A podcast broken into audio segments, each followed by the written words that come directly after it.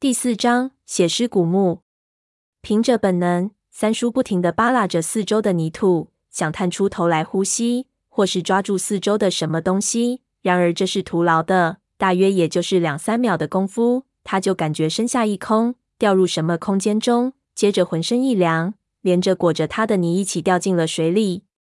冰凉的水一下冲掉了他脸上的泥，咳嗽着挣扎爬起来，四周是一片漆黑，他不知道自己掉进了什么地方。他只能感觉腰部以下的部位全部都是水，而且四周弥漫着一股奇特的腐臭味。手电还亮着，现在掉进了水里，只露出一小点电光。三叔俯身将手电摸了上来，因为泡了水，才摸上就暗了。他甩了两下，手电才又亮起来，但是光线明显有点发暗。他用手电照了照四周，发现自己掉进了一个砖室，四周是四棱青砖垒砌的峭壁。往身后一看，只见身后的青砖墙上有一个貌似人工开出的大洞，显然刚才自己就是从这个洞里滑进来的。三叔看了一圈，就明白是怎么一回事情了。他刚才挖掘的地方有问题，似乎是一个用土掩盖的空洞。他的体重压在上面，下面并没有支撑，所以整个盗洞下方的泥土就坍塌了，和他这些泥一起滚进了下面的墓室中了。那幕墙上的洞是谁开的呢？难道自己无意中挖到了当年老头子他们进墓穴时候的盗洞？有这么巧合吗？三叔想了想，觉得还真有可能是这样。自己的本事是老头子教的，老头子的本事又是上一代教的。因为墓葬这种事情从清朝以后就开始退化，所以盗墓技术一直就是吃老本，没有本质上的进一步的发展。盗洞在哪里打？如何打都是死规矩了。同一个师傅教出来的徒弟，很可能就会把盗洞打在同一个位置上。暂且不去想这些，他仔细观察了一下四周，后面的入口全是倾泻下来的泥土，铲子不知道裹在泥里的哪个位置，要想从原路回去，恐怕有点困难。不过他并不担心，身上带着炸药呢，实在出不去，就给他开个天窗吧。墓室是一个正规的四方形拱顶，四周都有简单的浮雕。墓室不大，不过高。墓室里的积水到了他的腰部，陪葬品应该在水下，但是一潭黑水，根本看不到下面有什么。在左边的墙上开着一道门，似乎是这座古墓的甬道。单凭这些，根本无法判断古墓的朝代和主人的地位。但是看这墓室的高度。这里的墓主人显然并不是王侯等级的人物。一般的古墓有墓室的规格已然不算低，因为古时候能住得起砖头结构的房子的人已经不多。如果要用砖来修墓，墓主人怎么样也需要是一个官宦阶层。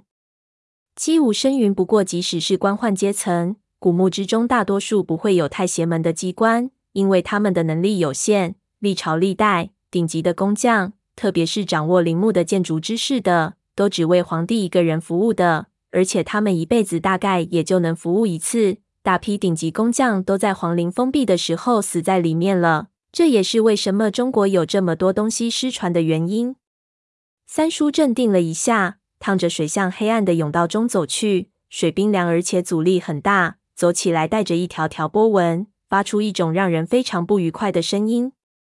水下的墓室地面并不平坦，好几次他都踩到东西，几乎摔倒。这个时候，他也无法去思考他踩到的到底是什么。如果这里就是当年笔记中记载的古墓，那他踩到的，除了这里的陪葬品外，还有可能就是长辈们的遗体了。这种事情太刺激了，最好的解决的方法就是不去想。甬道大概有二十米长，很快就走了过去。甬道的后面是另一间更大的墓室。四周已经没有其他甬道，三叔知道这里已经是后殿。走近几步，墓室的中间有一座棺床，高出水面。三叔的手电照去，不由咽了口唾沫，脚有点发软起来。只见棺床上面摆放着一只石棺，棺材的盖子已经翻到不知哪里去了。这样的情形并不罕见，但是让他有点惊惧的是，另外还有两具腐烂的枯骨靠在无盖的棺材上面。身上的衣服已经破烂，两具尸体已经完全腐烂，皮肉都已经和石棺粘在了一起。远远的看不清楚是何朝代，但肯定不是殉葬的奴隶。三叔愣了一段时间，浑身发凉，不敢过去，心里暗道：这两具难道就是当时死在古墓中的自己的亲人？古墓他不是第一次进，古墓中的尸体，他早就练成了无视的心态。对于他来说，这些尸体只不过是物件，但是这一次他遇到的可能是自己亲人的尸体，他心中有一种莫名的恐惧，心跳的厉害。他缓缓走上墓室中间的石台。人都在发抖，手电都拿不稳。先看了看石棺，只见一片干涸的血块凝结在棺底，里面似乎裹着丝绸，但是却不见尸体。再凑近两具尸体一看，只见尸体腐败殆尽，头已经是骷髅，根本无法判断是不是自己亲人。但是三叔看到其中一具尸体手上拿着一把匣子炮，三叔膝盖一软，跪了下来，端端正正的磕了两个头。三叔不是一个感情多细腻的人，这个时候的行为应该是一种本能。磕完头之后，三叔顿时觉得轻松了很多。他看了看匣子炮，早已经锈得不能用了，于是扔到一边，去看石棺中的东西。他戴上手套，探入棺中，按了按棺底的丝绸。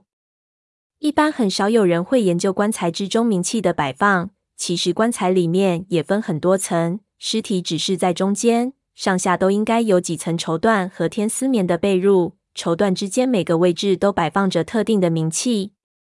三叔按了一下之后，就知道尸体并不在腐烂的绸缎下面，反倒给他摸到，在棺材地下一塌糊涂的秽物下面有一个环状的东西。